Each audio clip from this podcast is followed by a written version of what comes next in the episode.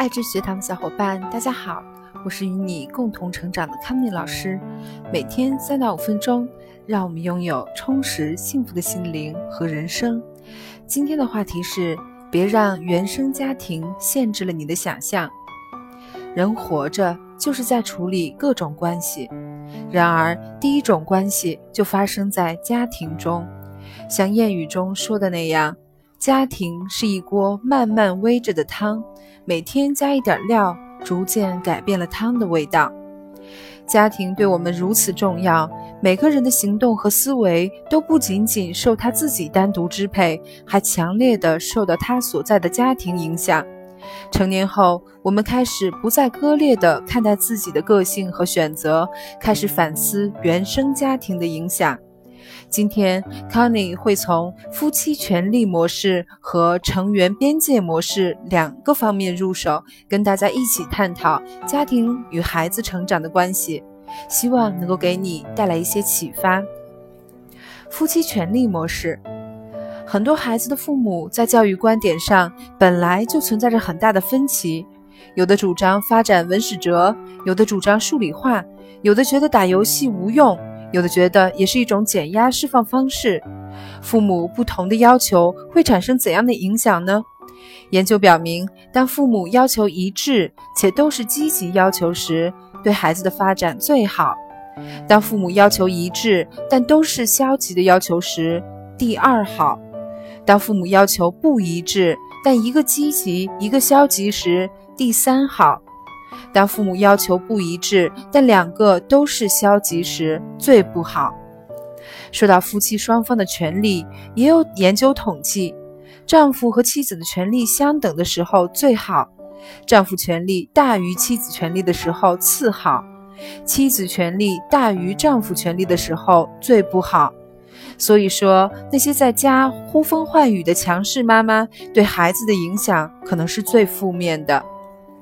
如果婚姻经营关系是一棵树的话，夫妻关系应该是两个高低错落的大树，严密地遮挡起家里的冰霜雨雪，可以一个人成长得很快，另一个人走得慢些，但是方向应该是始终统一的。有些夫妻双方都是未成人的孩子，这种成熟度和年龄无关，却深深影响着家庭的质量。有些夫妻关系是依附式的，缠绕交错，最后变成了一棵枯树和一条枯藤，最终走向破败。有些关系一强一弱，婚姻处于计较的状态。两个成年人在一起相处、相爱，要包容，要体谅，但是现实生活面前却是虚空的。婚姻的基本问题，可能是由于缺乏独立的自我和两个个体的人格。而亲子关系是家庭关系的投射，夫妻之间的关系直接影响着孩子们的一切，甚至他们的婚姻。我们再来谈一下成员的边界模式。首先，思考一下你与家人的边界模式属于哪一种呢？第一种是清楚的界限，亲密但是有空间。第二种是混乱的界限，亲密但是权责不清、未分化。第三种是僵硬的界限，疏远交往的关系比较僵硬。最理想的边界模式当然是第一种了，亲密且有空间的。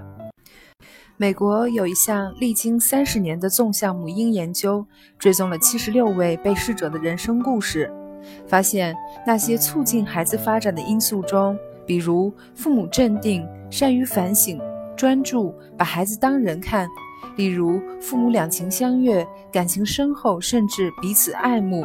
在这种情况之下，其实对应的就是亲密且有空间的家庭模式。那么，我们回归到今天的话题上来，为什么我们从夫妻模式和家庭模式入手来谈孩子的教育？因为儿童不是由父母培养大的。不是父母教给他们如何成长，而是儿童自己从父母那里捕捉了成长所需要的东西。大多数婴儿在其生命最初的十二个月中，已经形成了他们将会成为什么人的核心意识。这种意识产生于母婴关系的机制。如果说三四岁时孩子的人格还是易变易受影响的，而当孩子到了六七岁时，就已经形成了完整的人格。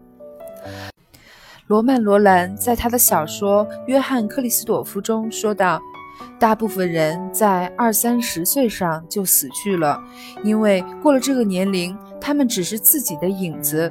此后的余生，则是在模仿自己中度过，日复一日，更机械、更装腔作势地重复他们在有生之年的所作所为、所思所想、所爱所恨。”众所周知，没有任何父母是完美的，也没有什么生活是完全免于痛苦的。但是，父母能给予孩子最重要的就是被爱的感觉，以及自己在家里很安全的感觉。无论世道怎样变幻莫测，家里的事情都不会有任何的变化或者反复无常。好，今天的内容就分享到这里。愿我们因家庭中的爱而获得更好的人性链接，因家庭中的不足而获得更好的反思和成长。感谢收听，我们明天再见。